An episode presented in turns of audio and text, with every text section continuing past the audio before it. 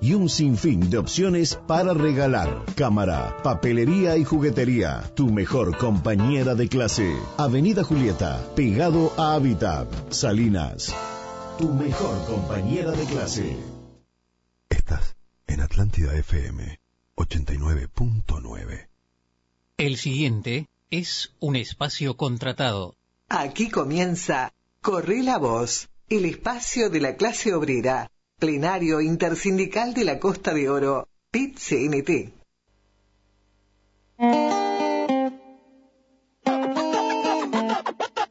Ante un Estado que hoy está ausente, nos organizamos como bien sabe mi gente. Reacciona al pueblo que así lo entiende ante una amenaza inminente. Muévete, muévete por nuestros derechos, nuestras libertades. Vamos a defenderlas, no son Bueno, muy buenos días a todos y a todas. Hoy, martes primero de marzo del 2022, nos encontramos, como ya es habitual hasta ahora, en Corre la Voz, el programa del plenario intersindical de la Costa de Oro, PITCNT quien les habla, Yamila Molina, integrante de este plenario y eh, em, integrante de SUTEL, y mi compañero Manuel Lavella, integrante de este plenario también y integrante de FENAPES. ¿Cómo estás, Manuel? Buenos días. Buenos días, Yamila. Buenos días, audiencia. Hoy tenemos un nuevo programa en el cual también va a ser algo especial porque no tenemos un invitado eh, al aire, digamos. Vamos a seguir un poco con el cometido del programa del martes pasado, que es tratar de, explicar o de responder esa pregunta de en qué me afecta la LUC y vamos a tener una segunda parte, digamos, del programa del martes. Así es, Manuel. Antes que nada, y como siempre, recordar cuáles son nuestras vías de comunicación. Bien, el plenario intersindical de la Costa de Oro tiene distintas redes sociales que son los lugares por los cuales nosotros nos estamos comunicando. En el caso de Twitter, por ejemplo, nos pueden buscar como arroba intersindical o en el caso de Facebook o Instagram nos busca como intersindical de la Costa de Oro. También estamos manejando un mail que es intersindical de la Costa de Oro gmail.com. Como siempre explicar que para nosotros es muy importante el tema de que, bueno, se, nos sigan en las redes, compartan los los materiales que estamos difundiendo ahí, porque es la manera que tiene este plenario de llegarle, como siempre, con la voz de los trabajadores a los y las trabajadoras. Exacto, así es Manuel. Y bueno, decirles que en este programa vamos a estar incorporando unos pequeños eh, audios que eh, grabó la, comisión por el sí. Em, y bueno, el primero de ellos se los dejamos por acá.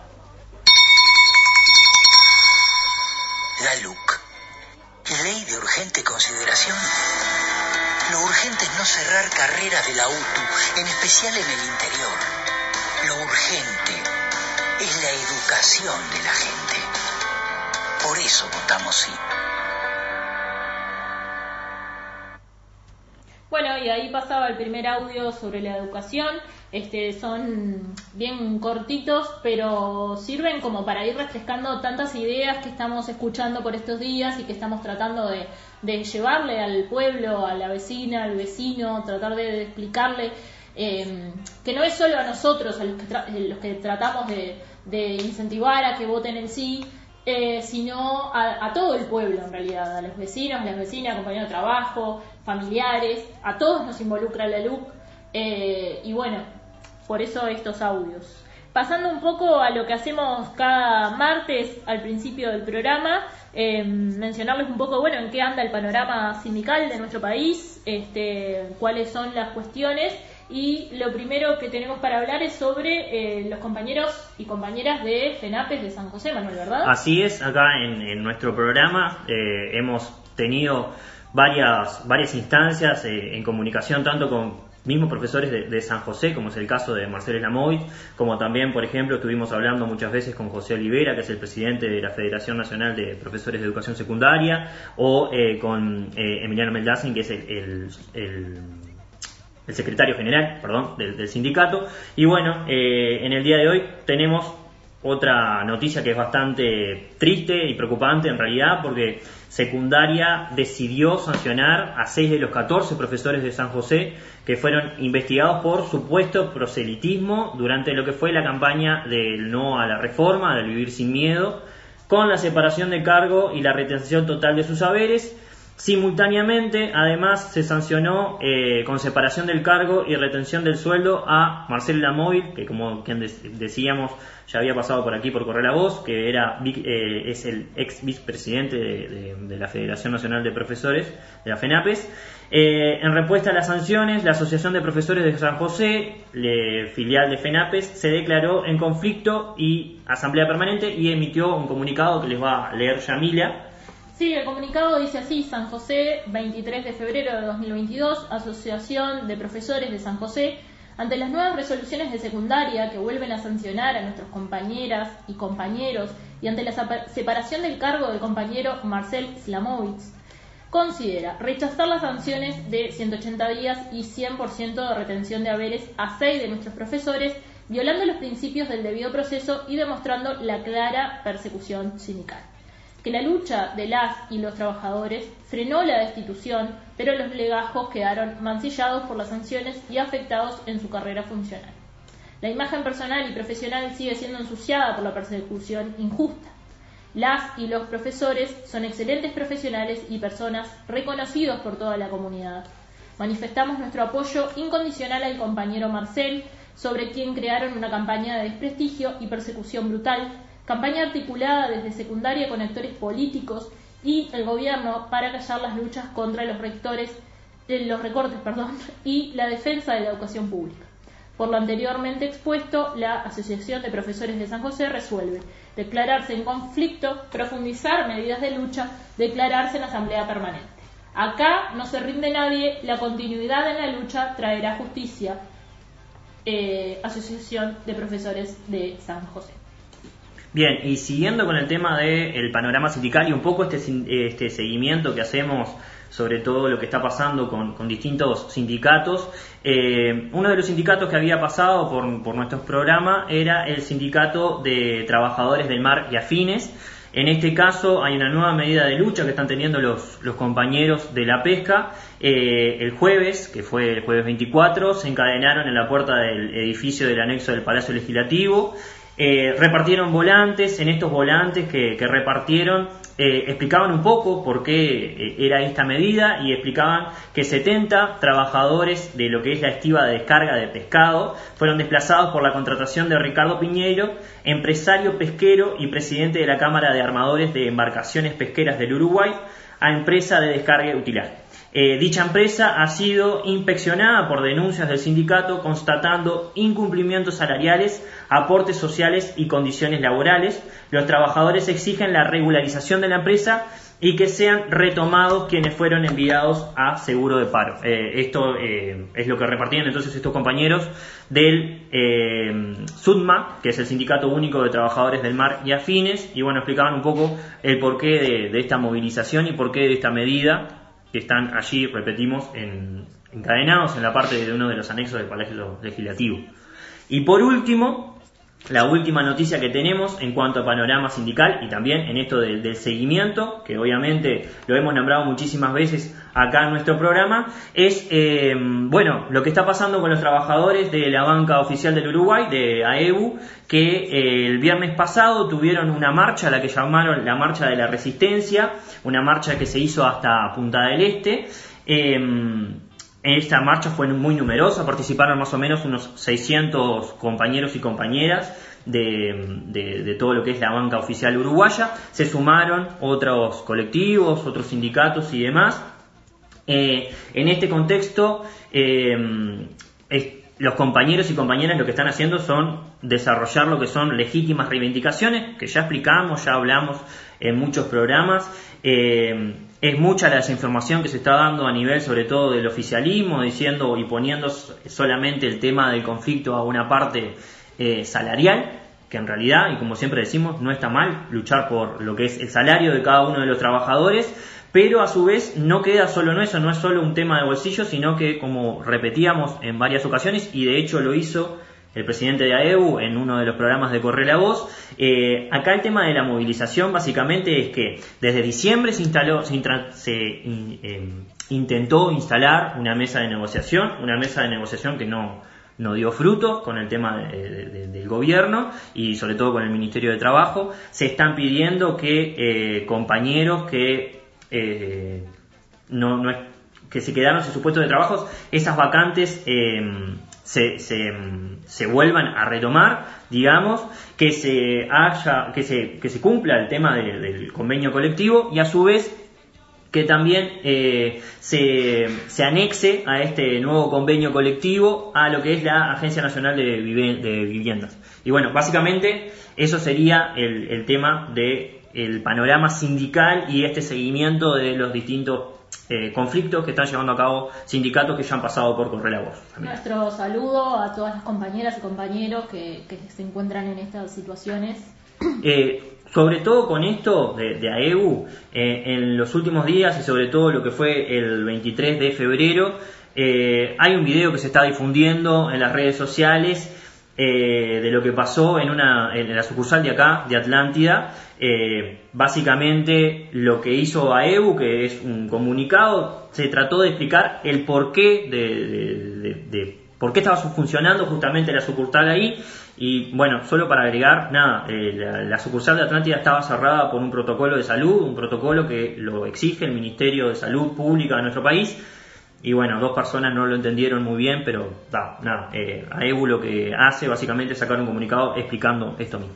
Eh, no dos personas, eh, digamos, civiles. Claro, dos supuestos eh, clientes, ahí va, no se tomaron muy bien a pecho lo que, la sucursal estuviera cerrada, cerrada, no, en realidad funcionando con un tema de, protocolo donde se cerraba y se permitía el paso a muy pocas personas. Dos personas reaccionaron muy mal, incluso agredieron a la puerta, obviamente que agredieron verbalmente a los, a los trabajadores y trabajadoras que estaban allí. Eh, solo fue verbalmente porque las puertas estaban cerradas, pero se vivió un momento bastante tenso y bastante preocupante de, poca eh, empatía, sobre todo con lo que estaba pasando allí. Y bueno, eh, nada, desde acá también nuestra solidaridad para los, compañeros de que están trabajando en, el Broad de Atlántida, desde acá, desde este plenario. Exacto. Bueno, pausa.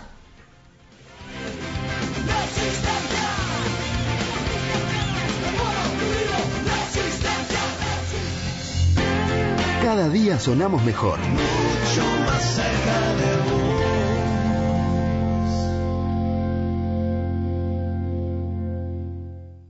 La emergencia que llega primero es la que está más cerca. ¿Por qué te conviene elegir SAP? Porque tenés cobertura en todo el país. Es la única que te ofrece Policlínica de Medicina General y Pediatría, carnet de salud laboral, psicología, odontología, fisioterapia, cardiología, medicina empresarial, área protegida, convenios mutuales, análisis clínicos y de laboratorio, enfermería en domicilio y en policlínica. En traslados de urgencia que deriven en internación, te incluimos 24 horas anuales de la compañía calificada de vigilia. Afiliate por el 097-215-430. En Canelones, la primera emergencia médica es SAP. SAP, nos conocemos. Cobertura parcial de asistencia médica. En la hermosa costa de oro uruguaya nace un nuevo barrio, Chacras de Atlántida José Ferrero vende en Atlántida terrenos desde 800 metros cuadrados, altos, limpios y con todos los servicios en puerta, a mil metros del mar, muy cerca de Montevideo y Punta del Este. Una excelente oportunidad para construir su vivienda y una inteligente inversión inmobiliaria. Consulte planes de financiación 099 027 925. José Ferrero, su inversión segura 099 027 925. Quien dice Atlántida, dice Don Vito, el restaurante preferido de todos, con la mejor parrilla, pastas caseras, pizzas, milanesas, pescados, mariscos, chivitos y los postres más deliciosos. Abierto de 9 de la mañana a 12 de la noche, con desayuno, almuerzo, merienda y cena. Los esperamos en el salón o por delivery al 43 72 74 58. Te llega a la puerta rápida rápido y calentito. Con Scotia Bank, hasta un 25% de descuento. Don Vito, en el corazón de Atlántida y de todos nosotros.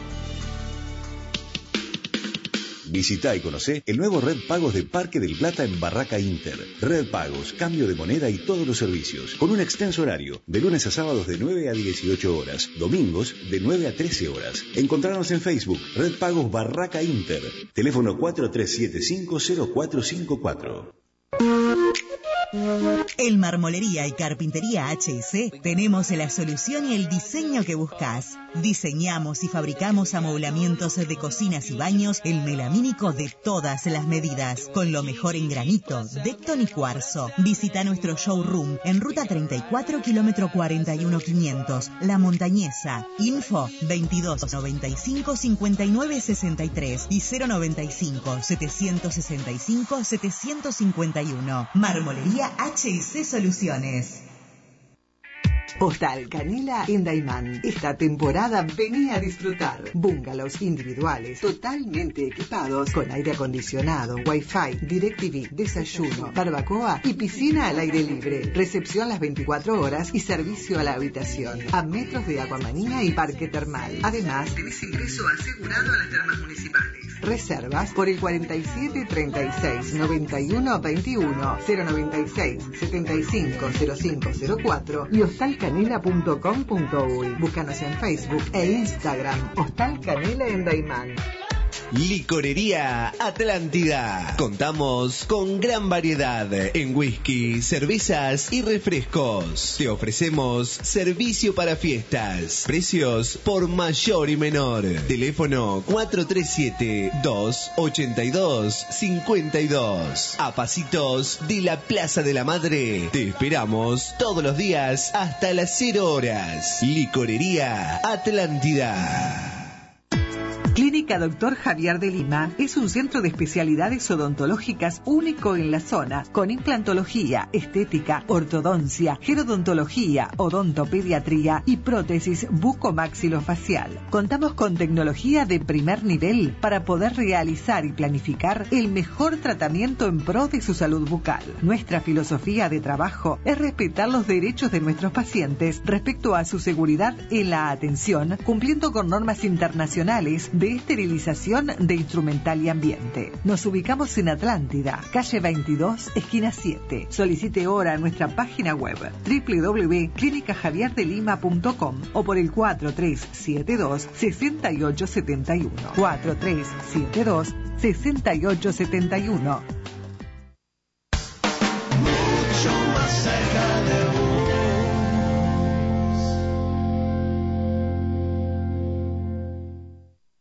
Orgulloso de estar. La LUC, Ley de Urgente Consideración. Lo urgente es que no hay un solo artículo contra la corrupción. Lo urgente es cuidar el dinero de la gente. Por eso votamos sí. Bueno, y seguimos en Corre la Voz, el programa del plenario intersindical de la Costa de Oro, PITCNT. Eh, y bueno, como, como hoy es primero de marzo y habíamos, como habíamos dicho en el primer bloque de este programa, queríamos eh, retomar un poco lo que hicimos el martes pasado en el programa 117 sobre el análisis de la LUC, ir viendo algunos artículos, ir recalcando algunas ideas. Em, Está bueno recordar que hoy se cumplen dos años desde que este gobierno de, la coalición, em, de la coalición multicolor, es, eh, está en el gobierno, ¿verdad? Que, asume este gobierno, que asume el presidente que tenemos. Y em, recordar que, bueno, este, algunas de, que en aquel momento, cuando se elige este gobierno, cuando el pueblo elige este, este gobierno, eh, se sabía que iba a haber una LUC, una ley de urgente consideración, pero nada se sabía de ello. De hecho, en muchas entrevistas que se le hizo en ese, en ese entonces eh, candidato a la presidencia, Luis Lacalle Pou, em, él decía que íbamos a saber de la LUC el día que asumiera. Y bueno, ya una vez asumido el gobierno nos enteramos de qué se trataba esta ley tan nefasta, de la cual nosotros queremos derogar 135 artículos, que es lo que va a referéndum este 27 de marzo, y que nosotros con, en, esta, en esta derogación lo que queremos hacer es eh, dejar anulados esos 135 artículos votando con la papeleta rosada el sí, ¿verdad? Em, y bueno, la verdad que, pensar que, se votó como a ciegas, ¿no? Que en realidad se le daba como un voto de confianza a este, a este gobierno, que en su momento era como la opción de, una de las opciones a votar, se le dio como un voto de confianza a la población, hizo la, población que lo votó hizo como un voto de confianza y una vez que ya estábamos en el, en el baile, eh, nos enteramos de qué se trataba, ¿no? Y ahí nos empezamos a enterar sobre los peores artículos de esta ley, em, que bueno, que hoy vamos a tratar de seguir viendo, sobre todo las cuestiones que afectan este, al, ámbito laboral, a la reglamentación del derecho a huelga, em, después los artículos que tienen que ver con el crudo y el petróleo. Y este, bueno, ver hasta dónde nos da el tiempo ahí, porque también hay artículos sobre el Instituto Nacional de Colonización y el tema de las adopciones, que fue lo que no trabajamos el martes pasado. Bien.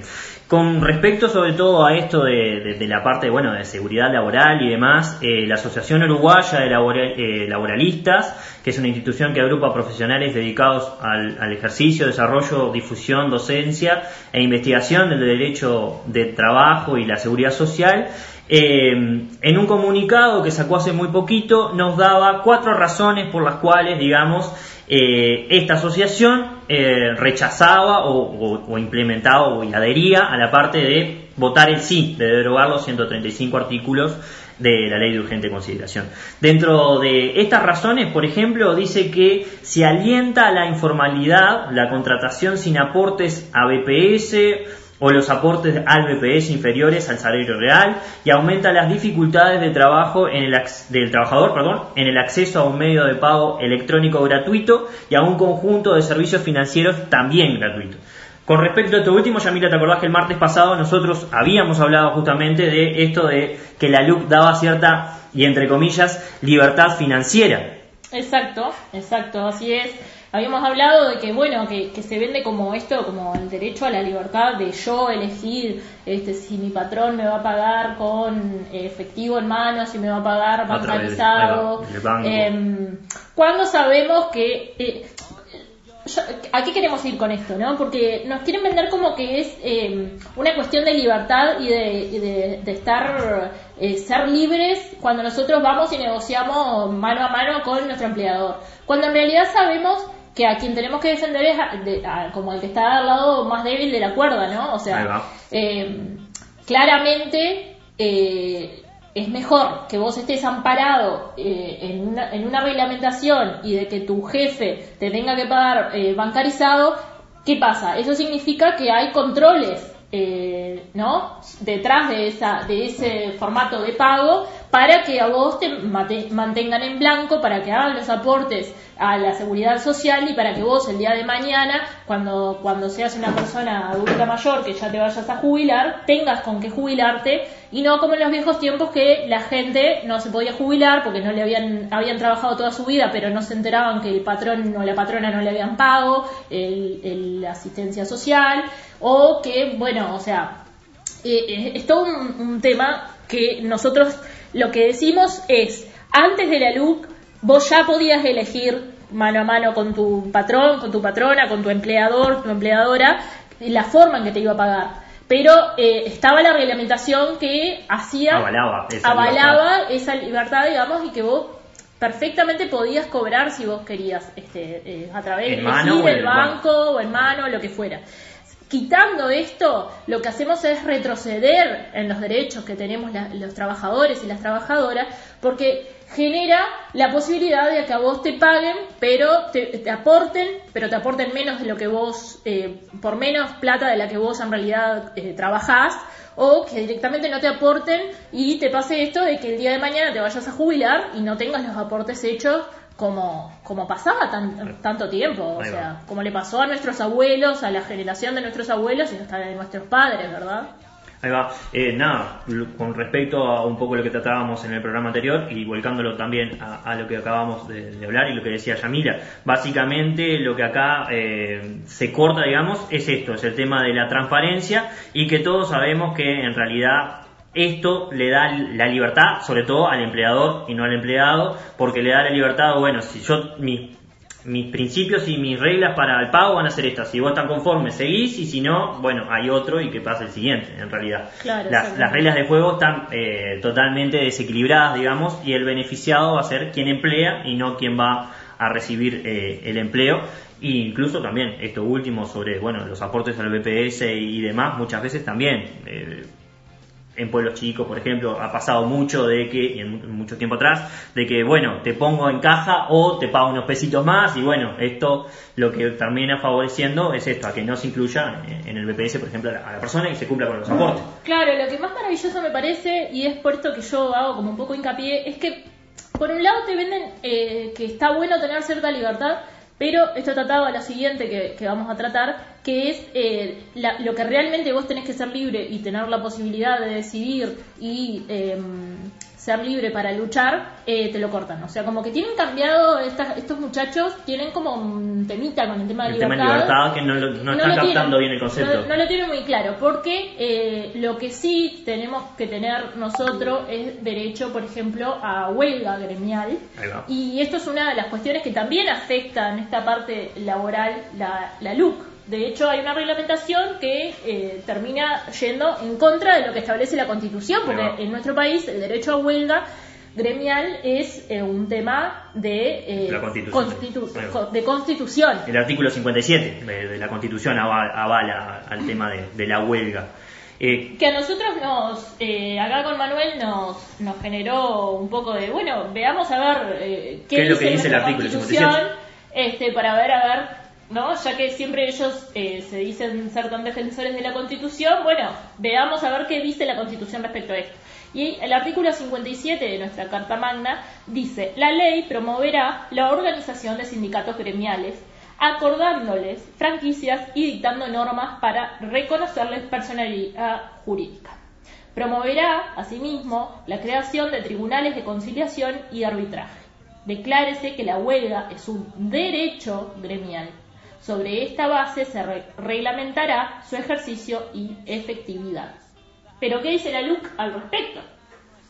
La LUC lo que básicamente implementa en cuanto a lo que es la, el derecho a la huelga, supuestamente, a la libertad de huelga y demás, eh, lo que hace es reglamentar de forma restrictiva lo que es el derecho humano fundamental de la huelga, de forma contraria a lo que establece justamente este artículo que acaba de leer Yamila. Es restrictiva desde el derecho de huelga en cuanto afecta a la efectividad de la medida.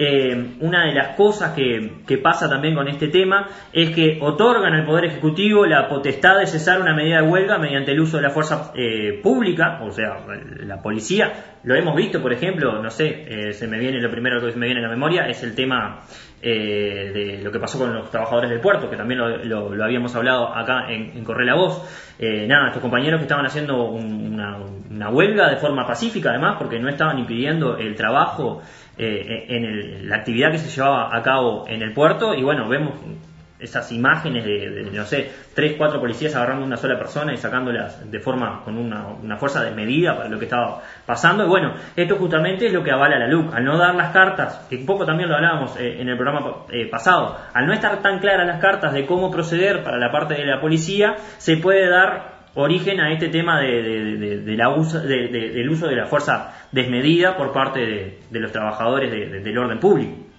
Exacto acá hay una cosa, ¿no? Que pasa es que ya hace muchos años, ¿no? Que se viene tratando de, eh, bueno, como le pasa a los compañeros y compañeras de la FENAPES y como está pasando también con otros sindicatos, de hacernos ver a los trabajadores y trabajadoras eh, sindicalizados, este en, los diferentes sindicatos que están eh, afiliados al pit es eh, vernos, hacernos ver desde la opinión pública y desde los medios de comunicación y desde el, gobierno como eh, los cucos, ¿verdad? Como el mal que tiene esta sociedad, como el, problema, el, problema de esta sociedad son los sindicalistas, el problema de esta sociedad, y en realidad em, quieren eh, hacer ver que, bueno, nosotros eh, cuando hacemos huelga es porque no queremos trabajar o porque queremos romper todo la fábrica, por ejemplo, o el lugar de trabajo, eh, pero en realidad eh, no, no es que nosotros pasamos ocupando lugares ni haciendo huelga. No, lo que no se dice en realidad es que cuando hay un, una queremos llevar a cabo una huelga es porque hay por detrás una serie de derechos laborales que se nos están negando a los trabajadores o que se nos están recortando a los trabajadores. Nosotros no nos gusta parar, no paramos todos los días y a- de hecho a nosotros eh, se nos descuenta cuando paramos, obviamente, y no está bueno este, vivir de paro. Es mucho más fácil ir, trabajar las ocho horas y irte para tu casa, menos calentamiento de cabeza. Pero cuando las condiciones para que yo vaya a trabajar no están dadas, yo tengo que tratar de reclamar y tengo que tratar de saber, hacer saber mi postura de lo que está pasando. Y tenemos que entender que los trabajadores y las tra- trabajadoras, este, una de las medidas que tenemos es este derecho a huelga para reclamarle a quien no es la parte más débil de la, de la piola, como decíamos recién, es nuestro empleador o nuestros empleadores. ¿tá? Eh, quieren, eh, lo que pone la LUC es por, eh, en pie de igualdad el derecho de huelga a el derecho del patrón a ingresar a su lugar de trabajo, por ejemplo. Cuando en realidad el derecho a huelga está establecido en la Constitución y está por encima. ¿tá? Sí, incluso está, eh, es un derecho que está en la órbita de la Organización Internacional del, del Trabajo también. Claro, hay, no es hay tratados nuestro, o eh, sea. a nivel internacional que no, no se toman eh, en cuenta cuando, cuando pasan este tipo de cosas. Exactamente, porque eh, realmente es una herramienta que nosotros no la usamos todos los días. Si vamos a, a lo que es la historia de nuestro país, eh, no, no es una cosa que, bueno, cada cinco días hay una, Una huelga huelga. y una ocupación de un lugar de trabajo, ni nada por el estilo. Por esto mismo que decimos, no, no está bueno vivir en pie de guerra con el patrón, simplemente nosotros la única eh, fuerza que tenemos es nuestra fuerza de trabajo y una de las medidas que tenemos para reclamar cuando se nos está pasando por arriba los derechos esenciales muchas veces para trabajar es la huelga. Y lo que se nos quiere hacer eh, ver es a nosotros frente a la sociedad, ponernos como a nosotros como los malos, ¿verdad? Y como que si uno lee la LUC, el dueño, el patrón, el malla de oro, el empleador, Pobrecito, son unos, padece. unos corderitos que hay que defenderlos y hay que defenderlos de, de las cuestiones de la vivienda cuando quieren alquilar, eh, que ellos te puedan echar cuando quieran, y si son el patrón, el dueño de la fábrica o el dueño de, de la empresa o lo que sea, hay que defenderlos porque pobrecitos, Y que te vayan- paguen como quieran. ¿no? y parece que, nosotros los trabajadores y las trabajadoras fuéramos los déspotas de este país y los que hacemos lo que queremos. Cuando en realidad piensen que nosotros los asalariados, eh, por ejemplo, por una de las cuestiones que vos podés ir a huelga, es porque, eh, no sé, pensemos en, en cosas que han pasado en este país. Eh, empleadores que no les pagan a sus trabajadores, eh, les adeudan aguinaldos de hace, no sé, dos años, no les pagan el salario de hace tres meses Bueno. y nosotros somos asalariados, justamente vivimos de nuestro salario. El ejemplo más concreto y más sencillo que quieran ver es lo que pasó con lo, lo que está pasando con los trabajadores de Casa Galicia, que también eh, ahí tienen la muestra perfecta de cómo eh, la imprudencia y las malas gestiones del empleador afecta notoriamente a los empleados con, en este caso, un conflicto que ha llevado meses de compañeros y compañeras que todavía o no han cobrado o no han vuelto a trabajar o, o demás. Exacto, sí, que es, es realmente lamentable. Eh, en cuanto a esto, y para cerrar un poco el tema del comunicado que sacaban la Asociación Uruguaya de Laboralistas, los terceros, los, tres, eh, si- las tres siguientes razones de este documento vienen relacionadas con lo que estamos diciendo, porque ellos dicen, se limita el derecho a huelga en contradicción a lo dispuesto por el artículo 57 de la Constitución, lo que decíamos recién, la LUC considera ilegítimo el piquete pacífico, autorizando en forma discrecional el uso de la fuerza por el Poder Ejecutivo, y por último dice, la LUC limita y criminaliza la protesta pacífica en general. Esto era lo que decía este comunicado. La LUC, Ley de Urgente Consideración. Urgente es defender un trabajo digno para nosotros y nuestros hijos. Lo urgente es regularizar las changas informales. Lo urgente es la gente. Por eso votamos sí. Bien, y seguimos entonces con el tema, bueno, de tratar de analizar distintos artículos. Volvemos a decir, es imposible tratar de en un programa analizar estos 135 artículos que vamos a impugnar, que queremos derogar ahora el 27 de marzo, votando la papeleta rosada del sí. Eh, otro de los apartados que decidimos con Yamila de estudiar y tratar de, de reflexionar sobre todo con la, audiencia, es el tema del mercado del, del, petróleo, perdón, del petróleo crudo y derivados, que serían los artículos 235 a 237. Eh, básicamente lo que pasa acá con la LUC es que se regula la aprobación por parte del Poder Ejecutivo de los precios de venta de los combustibles producidos por ANCAP sin previsiones acerca de la consideración de los fines y cometidos sociales de esta empresa estatal. Eh, básicamente, y lo hemos padecido durante gran parte del tiempo, porque el año pasado subió muchísimo el combustible. Ahora, este año, por ejemplo, tenemos un segundo aumento en lo que va de 2022. Tuvimos un aumento en enero, tenemos un aumento ahora que, se, que ya empieza a, regir hoy, eh, donde, por ejemplo, la nafta se fue a un 1,50 más eh, el, litro y un peso el gasoil. Ahí va. Y esto viene todo dado por distintos decretos y distintas partes que tiene la luz que avalan a que este precio sea tan intermitente y que constantemente por ahora, por lo que estamos viendo, no deja de aumentar el precio de, la nafta. Sí, si mal no tengo entendido, cambia, se, se puede ajustar a partir de ahora, la, métrica sería una vez por mes. Ahí va, ahí va. Este, cuando antes, yo me acuerdo que que durante eh, antes del 2020 em, una de las cuestiones que siempre se criticaba era justamente la, la, medición, la paramétrica con la que se tomaba eh, con la que se tomaban las medidas de ajuste de las de las de los precios, ¿verdad? Del combustible.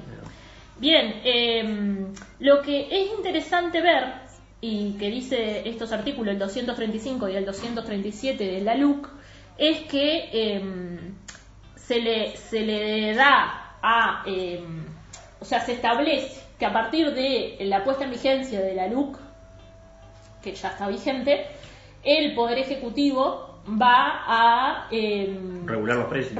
no, va eh, se encomienda, o sea, la LUC encomienda al Poder Ejecutivo la presentación ante la Asamblea General en un plazo de 180 días, que estos 180 días ya empezaron a regir, que fue cuando se puso en práctica, en marcha, quiero decir, efectivamente la LUC, Em, que obviamente estos 180 días eh, son muy breves para nosotros, eh, de una propuesta de reforma del mercado del petróleo, el crudo y sus derivados, que vamos a ver cuál es esa propuesta, pero obviamente ya sabemos que siempre es privatizar, privatizar y privatizar, ¿no?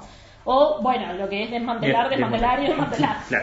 Y em, una de las cosas que se dice es que esto, eh, el Poder Ejecutivo eh, convocará a un comité de expertos cuya integración será determinada eh, por la reglamentación.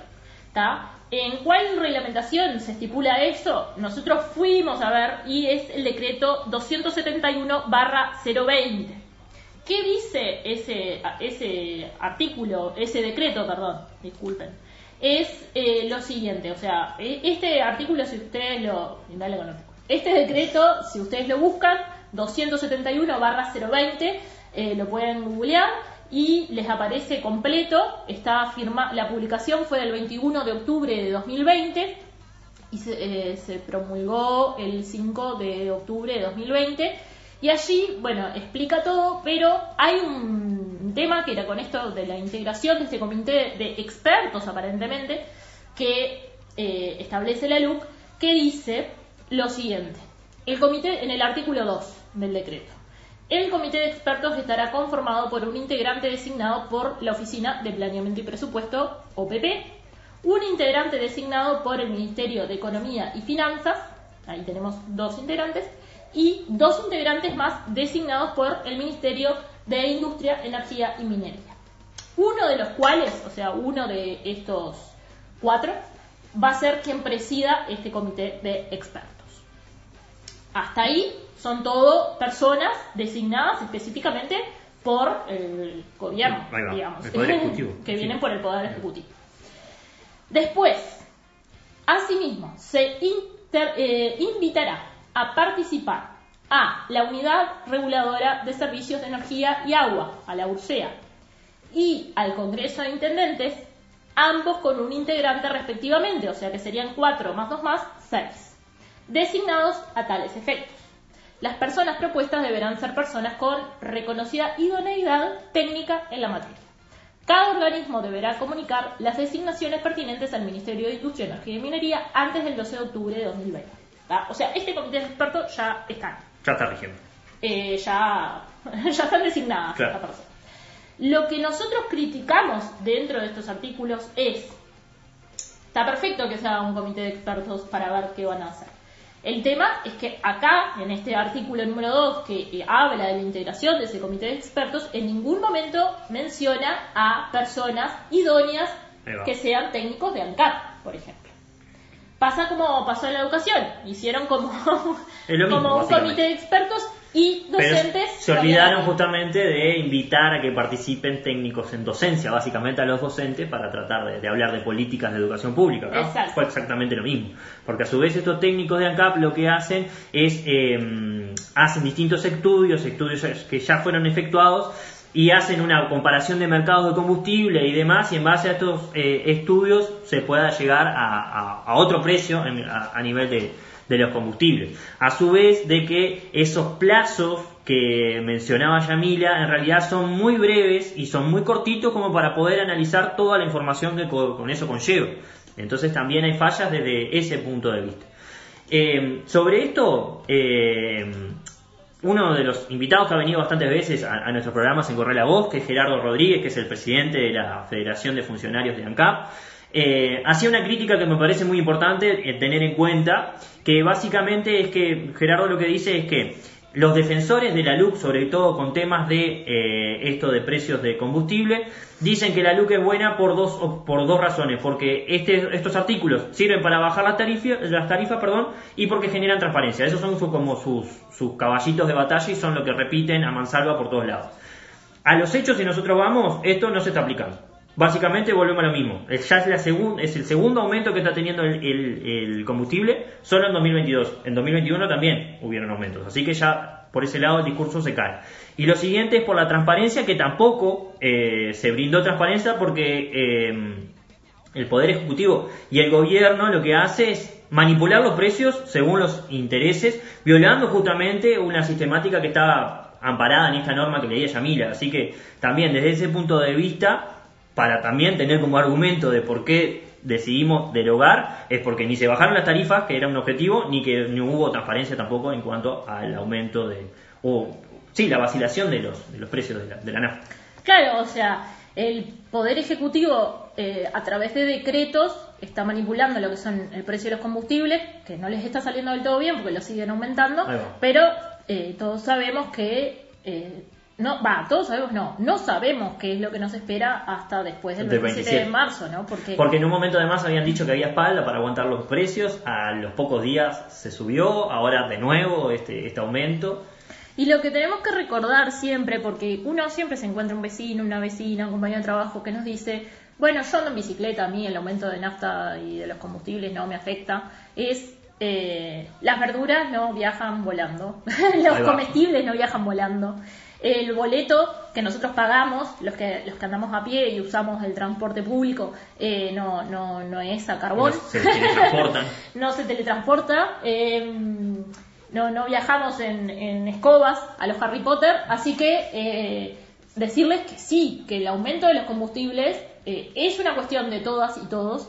La defensa ANCAP es una cuestión de todas y todos, porque más allá de la influencia de lo- en nuestros bolsillos de los combustibles, eh, o sea, genera que eh, nosotros paguemos más. O sea, si el combustible aumenta, yo tenga auto o no tenga auto, Un montón de cosas que me van a terminar afectando tarde o temprano. no afecta solo al pueblo que anda en, en vehículos, que tiene una motito, que tiene un auto, que muchos de ellos eh, se lo ganaron con su este, más que merecido sacrificio y tienen un auto, una moto, un camioncito, una camioneta, y muchos de ellos trabajan y el combustible les afecta, pero a aquellos que andamos a pie o que andamos en el transporte público, que no tenemos un vehículo, eh, nos afecta también La suba del boleto depende de esto, básicamente. O sea, tras cartón viene ahora del aumento de combustibles, viene el aumento del boleto que ya, ya está en las nubes va a seguir aumentando porque obviamente las empresas tienen que ajustar su- sus tarifas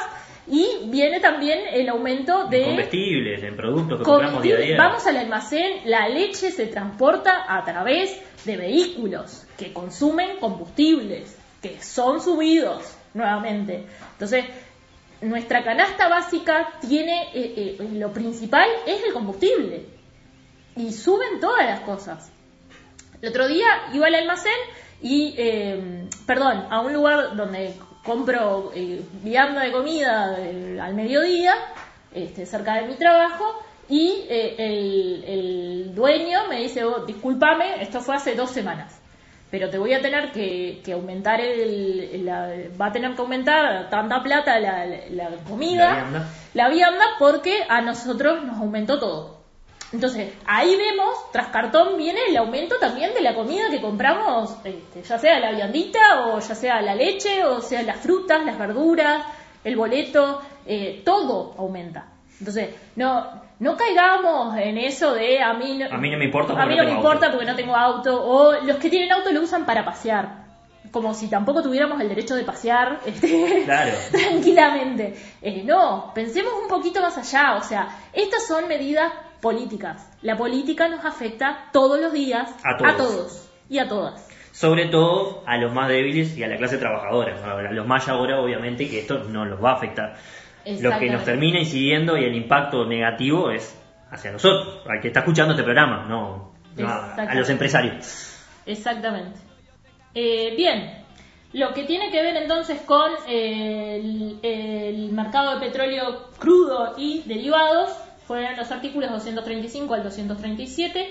Em, pero hay otro ámbito al cual afecta eh, esta- estos 135 artículos de la LUC y es eh, lo que tiene que ver con la actividad y los fines del Instituto Nacional de Colonización. Ahí va. ¿tá? La gente del campo, pero en Uruguay cuando vos decís yo soy del campo, porque yo soy del campo, eh, te dicen, ah, tenés pila de campo, sos dueño, Sos terrateniente". terrateniente. Y no, señoras y señores citadinos y citadinas, les recuerdo que hay otro campo, que son los campesinos, los que este, generalmente viven en pequeños campitos, que a veces son propios, y otra gente eh, arrienda terrenos del Instituto Nacional de Colonización.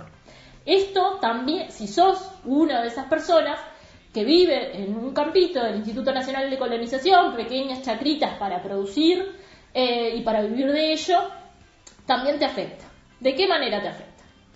Bien, eh, básicamente los artículos que hay eh, a nivel del Instituto de Colonización y que son totalmente retrógrados y bastante preocupantes son el 357 y el 358, Camila.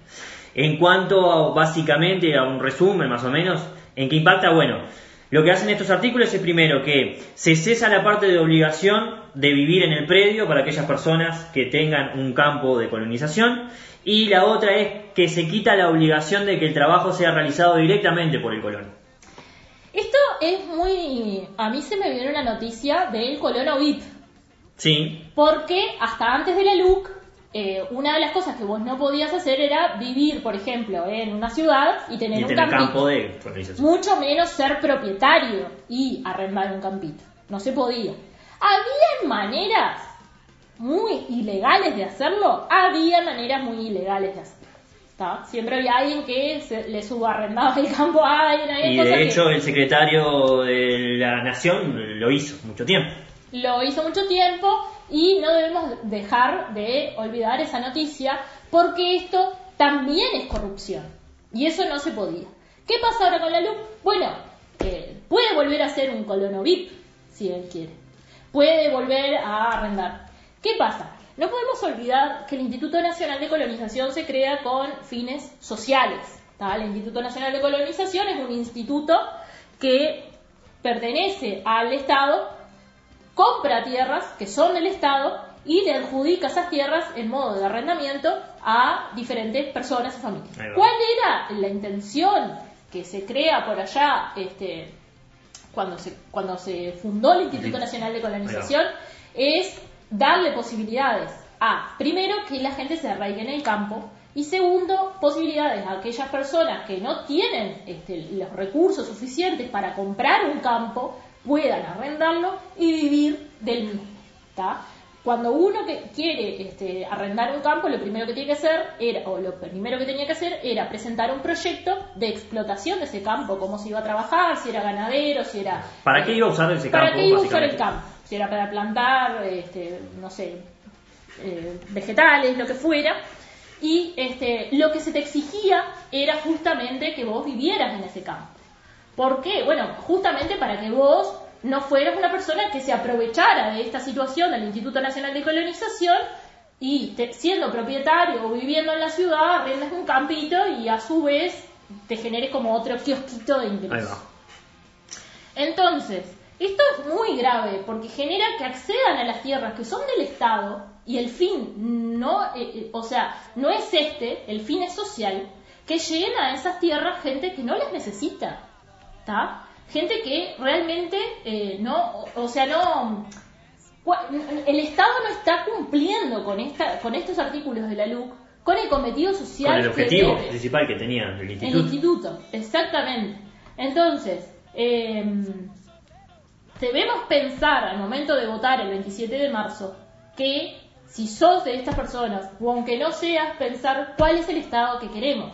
¿está? Eh, esas tierras en general se trataba de no venderlas este, a las personas, em, se trataba de que la gente arrendara y que no se vendieran esas tierras. Bueno, con, con, estos nuevos planes que tiene este gobierno, no, no está llevando a cabo en los planes de, vivienda y obtención de tierra em, un interés de invertir en esas tierras y de seguir comprando y que el instituto siga eh, obteniendo predios para poder seguir otorgándoselo a familias necesitadas, sino que, bueno, se paró con esa inversión, o sea que tanto interés por las viviendas no tienen como nos quieren vender y quieren otorgársela a amigotes, como ya pasó y como ha pasado, y como ahora con estos 135 artículos, con estos artículos del Instituto Nacional de Colonización, van a tener cancha libre para hacer lo que, para hacer lo que quieran. Básicamente lucrar con fines del Estado.